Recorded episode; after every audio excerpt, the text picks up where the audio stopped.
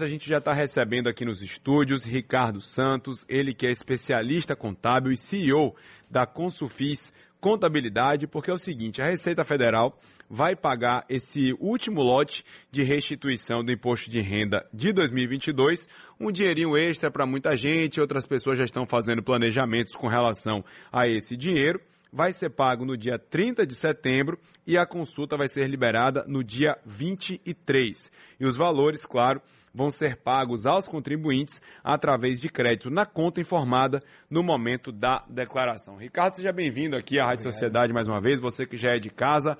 Quem recebe esse dinheiro agora geralmente é quem deixou para a reta final a entrega do imposto de renda, né, Ricardo? Bom dia. Isso. Muito bom dia, Pedro.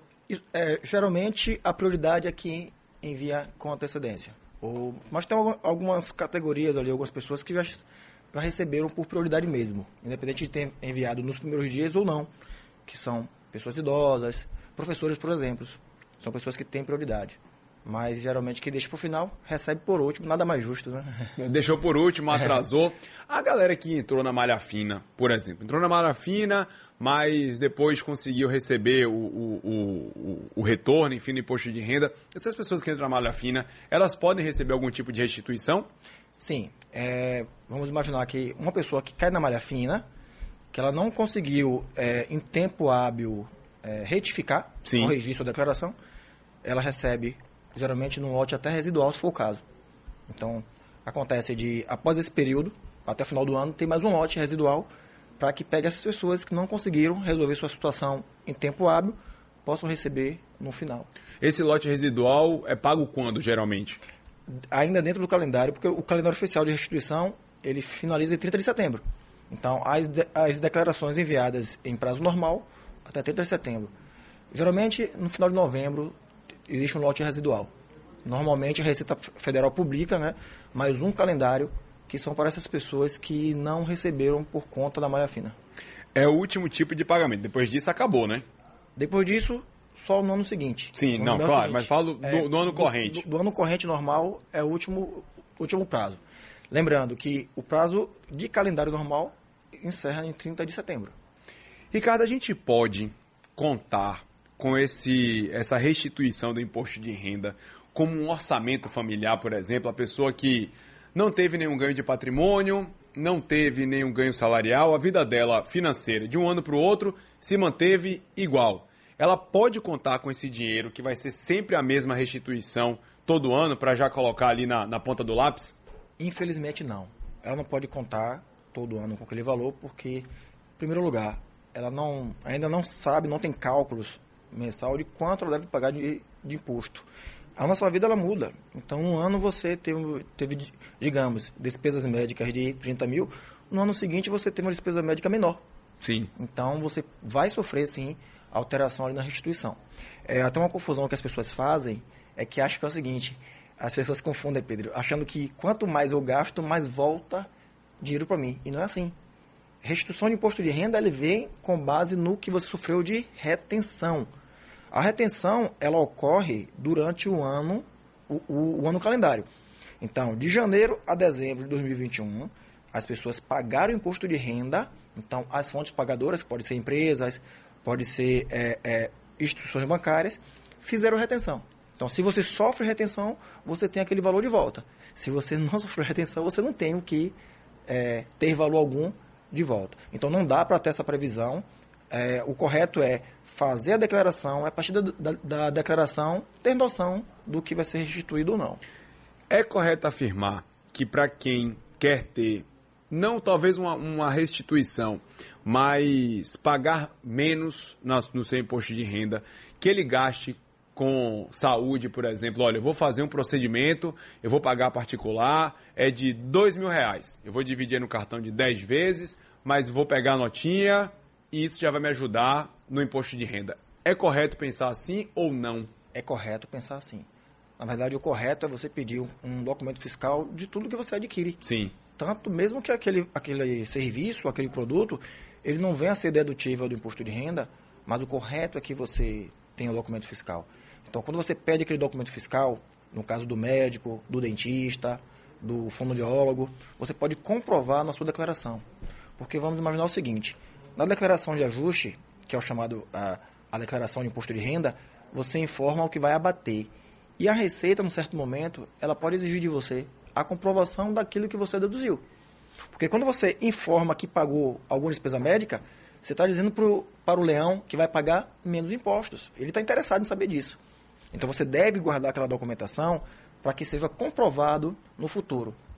Pessoal, muito sério esse assunto. Todo serviço ou produto que você adquirir, peça documento fiscal. Acontece muito, Pedro, não sei se você vai perguntar sobre isso, mas é, na, nas benfeitorias de imóveis, por exemplo, as pessoas fazem reforma e ela não guarda aquela, aquela comprovação. E as benfeitorias de imóveis, ela vai aumentar o valor do imóvel. Então, numa venda futura do imóvel, se você adquiriu um imóvel por 200 mil, Sim. você reformou 100 mil, uhum.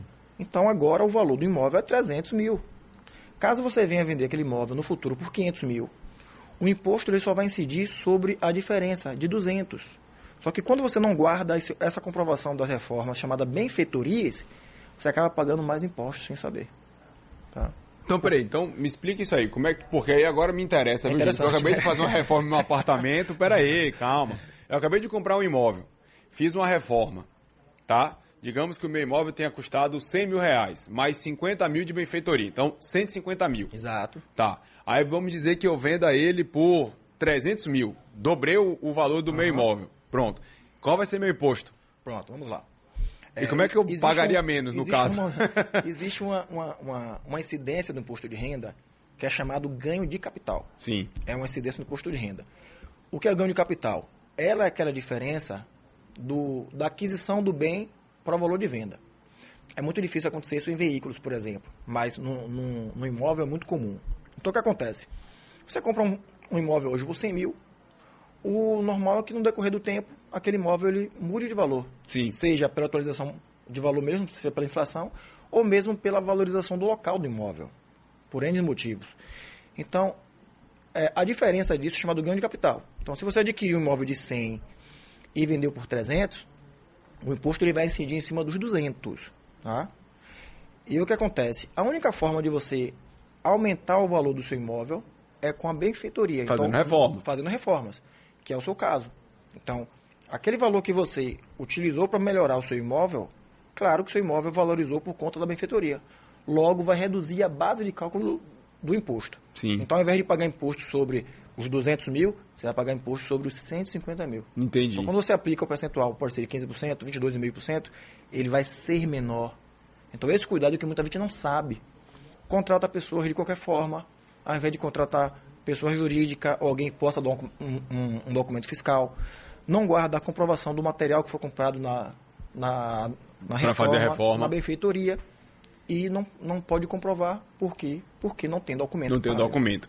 Vamos lá, Ricardo. Nesse período que a gente está vivendo aí, muita gente se apertou, muita gente teve que mudar né, o seu padrão de, de gastos e teve gente que vendeu bens. Por exemplo, teve gente que vendeu um carro. A venda de um carro ajuda a bater no imposto de renda? Não. A venda de um imóvel, ele não ajuda a bater no imposto de renda. É uma, é uma... Mas não é um bem?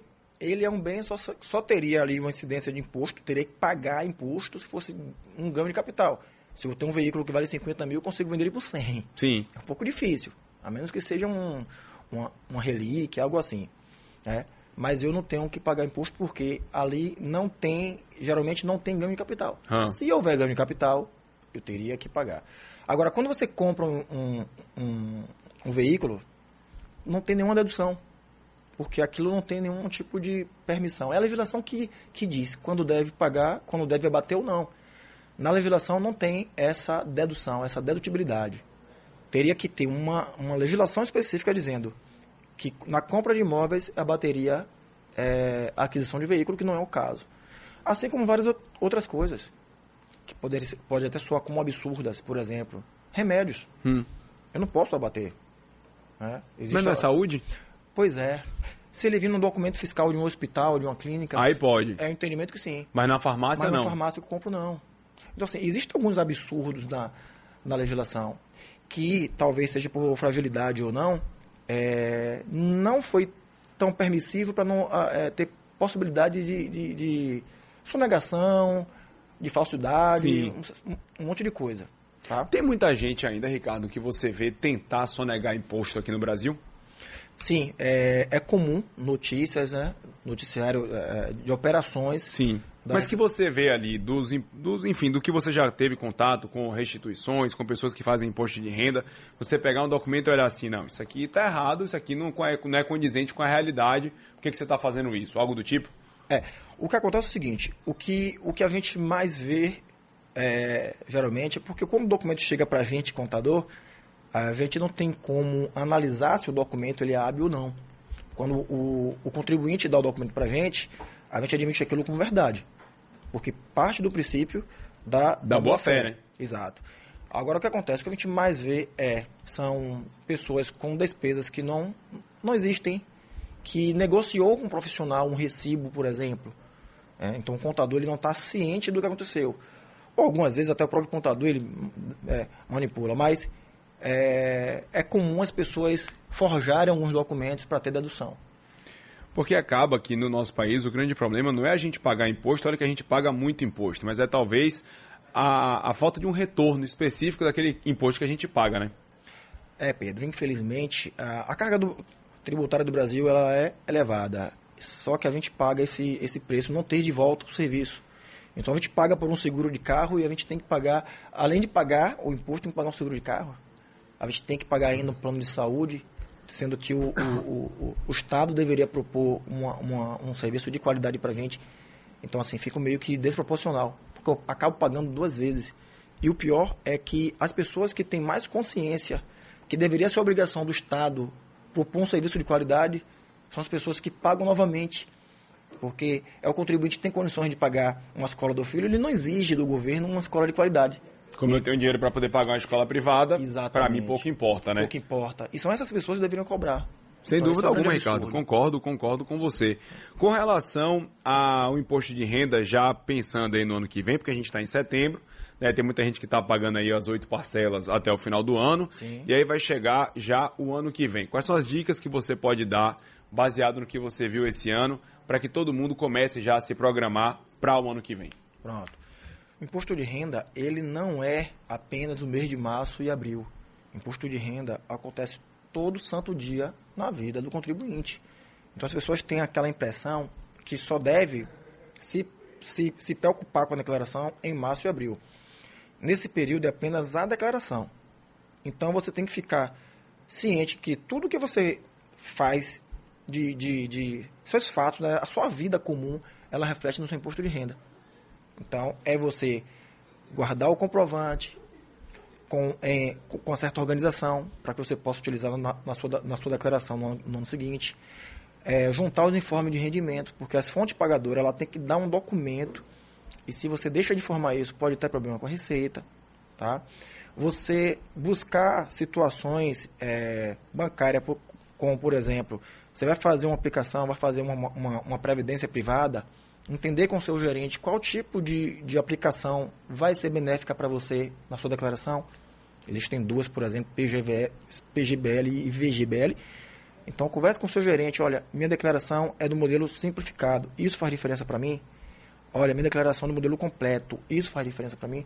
Então, essas ações do dia a dia que vai fazer você ter um imposto menor. Ou até mesmo, quem sabe, se você hoje é um autônomo e você poderia abrir uma empresa e pagar menos impostos, geralmente na pessoa jurídica, jurídica paga-se menos imposto que a pessoa física, por incrível que pareça. Um dono de empresa paga menos impostos do que uma pessoa. Do que uma pessoa normal, uma né? Pessoa comum. É, comum que, que ganha, sei lá, 3 mil. Que é assalariado. Que é assalariado, por incrível que pareça. Talvez o sócio de uma empresa milionária que recebe mais de 300, 500 mil reais por, por ano de lucro paga menos impostos do que quem ganha 2.500. É um absurdo, mas é uma verdade. É a reforma tributária que a gente tanto cobre e que precisa que aconteça no nosso país. Ricardo, meu querido, muito obrigado pela sua participação aqui com a gente na Rádio Sociedade. Conversamos com Ricardo Santos, especialista contábil, CEO da Consufis Contabilidade. Ele que é de casa, está sempre aqui dando dicas importantes para você se planejar já pensando na questão do seu imposto de renda. Obrigado, obrigado viu, Ricardo, mais uma vez. Valeu, Pedro.